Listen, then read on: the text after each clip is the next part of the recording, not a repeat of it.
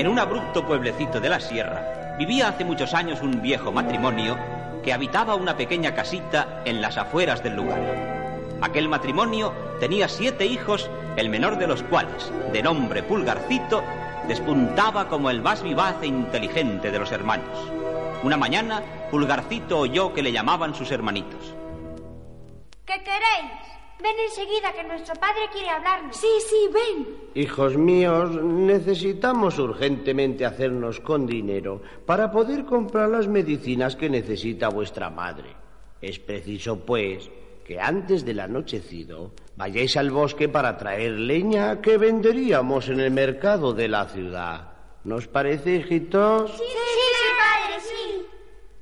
Entonces Pulgarcito reunió a todos sus hermanos que, provistos de la merienda y capitaneados como siempre por el pequeñín de la familia, se pusieron en marcha hacia el cercano bosque cantando su himno favorito. Siempre adelante sin temor.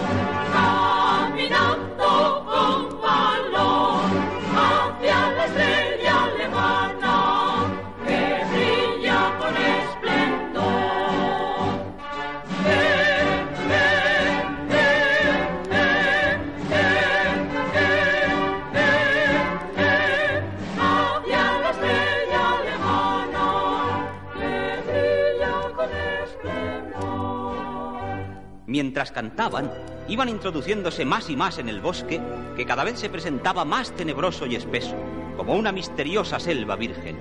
Uno de los hermanillos pensó que le sería difícil encontrar el camino de vuelta, para impedir lo cual fue desmigajando su pedazo de pan que iba marcando el sendero. Pero Pulgarcito lo vio. ¿Por qué desperdicias tu pan de ese modo? Para poder encontrar el camino de vuelta. ¿No comprendes que todo el pan se lo irán comiendo los gorriones? Para no perdernos tiraré piedras blancas por el camino. Así lo hizo Pulgarcito, pero fue en vano. Cuanto más se adentraban en el bosque los siete hermanitos, mayor era la oscuridad que en forma de nubes amenazadoras se cernía sobre ellos. Angustiados, los niños buscaron afanosamente la luz de la estrella que de ordinario solía guiarles hasta su hogar, pero esta noche todo era tan oscuro que hasta el camino marcado con las piedrecitas blancas se les había extraviado. De pronto...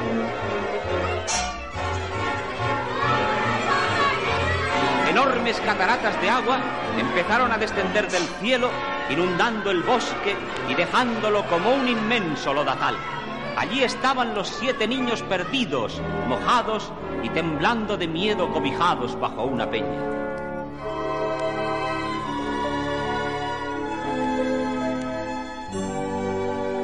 ¿Cuánto tiempo duró la lluvia? Ninguno de ellos lo supo jamás. Lo cierto es que después de mucho rato el cielo fue despejándose y poco más tarde un débil rayo de luna empezó a precisar los contornos de los árboles y de las cosas.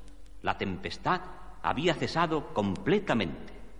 ¿Cómo vamos a encontrar el camino de regreso a nuestra casa? ¿Tú qué dices, Pulgarcito? Pues que lo único que podemos hacer por el momento es orientarnos. Ayúdame a subir a ese árbol y veremos dónde estamos. Cuando Pulgarcito hubo escalado la más alta rama del árbol, divisó una lucecita lejana que se encendía y apagaba. Lleno de esperanza, pues confiaba en que se trataría de una hospitalaria cabaña, bajó del árbol y se puso en camino hacia el lugar con su tropa de hermanillos. Tuvieron que cruzar gran parte del bosque y bordear el estanque, pero todo se les hacía fácil pensando en que pronto iban a poder llenar sus vacías barriguitas. Lo primero que voy a pedir es un buen plato de patatas con tocino. ¡Estupendo! Yo ya desconfiaba de comer caliente esta noche.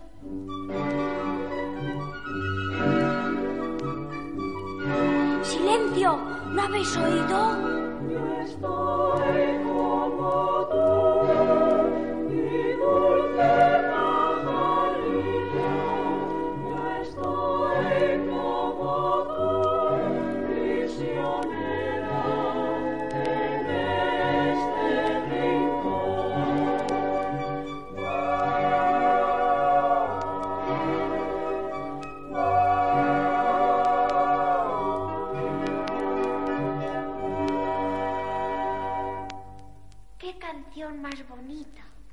Entonces se acercaron a la ventana de la cabaña y vieron sorprendidos a siete niñas que debían tener aproximadamente la misma edad que ellos, ocupadas todas en preparar una gran cena a base de enorme buey que se asaba en un horno gigantesco. ¿Qué esperamos para entrar? Estoy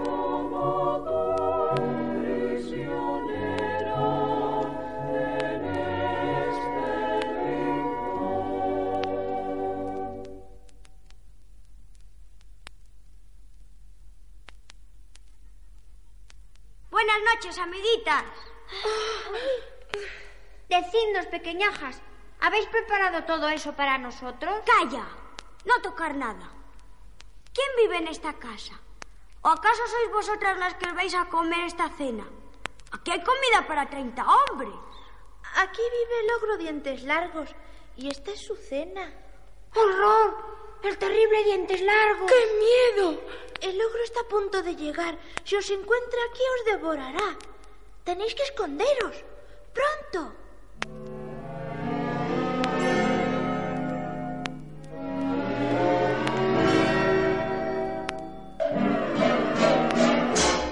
En un santiamén, los niños se ocultaron en un banco de madera, en forma de cajón, hueco por dentro.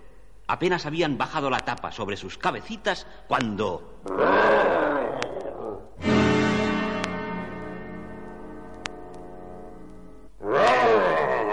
Huelo a algo inconfundible. Huelo a carne de niño fresco. ¿No serán figuraciones tuyas, dientes largos? No, no son figuraciones mías. Estoy seguro de que ocultáis algo. ¿Eh? ¿Qué ha sido eso? Es que... Es que estoy acatarrada, dientes largos. Ah, pero Dientes Largos era astuto y no se dejaba engañar fácilmente. De pronto, en medio del silencio más absoluto, volvió a oírse un nuevo estornudo de pulgarcito que, apretujado contra sus hermanos al respirar el polvo del interior del banco, no había podido contenerse. Eh, vaya, vaya. Ya decía yo que aquí había gato encerrado. Y dirigiéndose al lugar donde estaban los siete hermanitos, levantó la tapa, metió dentro su manaza y sacó a Pulgarcito, elevándolo hasta el techo. Hola, dientes largos, ¿cómo te encuentras? Vaya banquetazo que me voy a dar. ¿Serás capaz de devorarnos sin antes cebarnos un poquito para que estemos más gorditos? Es verdad. Voy a invitaros a cenar. Vamos, niñas. Preparad servicio para siete invitados. El miedo había hecho desaparecer el hambre feroz y ninguno de los niños, excepto Pulgarcito, comió con ganas de aquel suculento banquete. Al terminar la cena, el ogro miró a los siete hermanitos, sonrió de un modo terrorífico y ordenó con voz de trueno. ¡A la cama todos!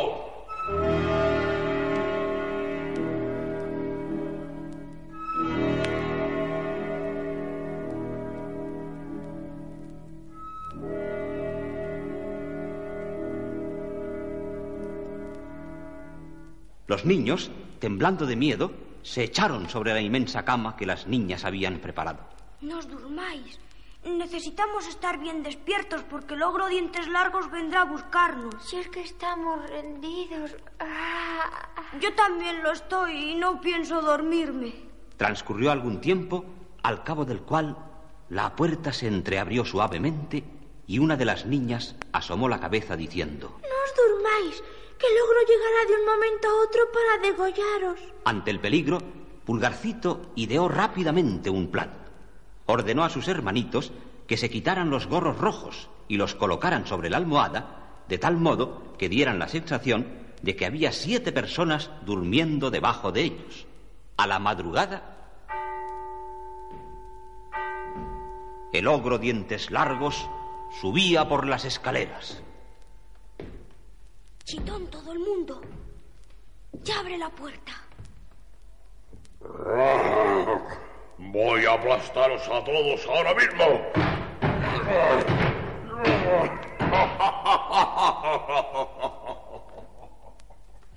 ¿Y ahora qué hacemos? El ogro ha creído que nos ha matado y se ha ido a su habitación.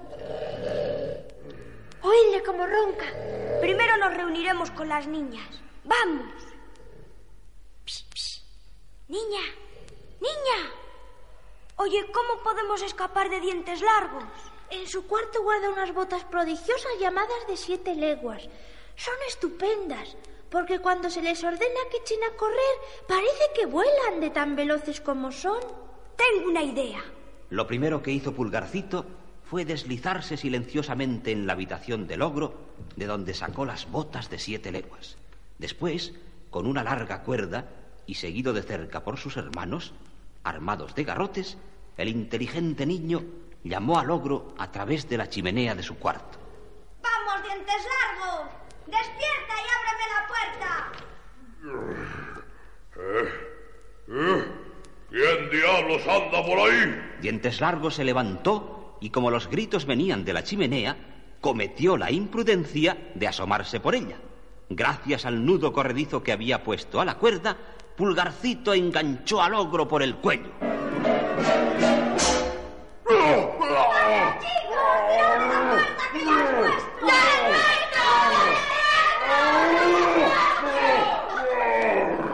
Una hora después, los niños estaban de regreso en su hogar. Y al día siguiente, las siete niñas raptadas por el malvado Dientes Largos fueron devueltas a sus padres, que organizaron grandes festines en honor de los salvadores.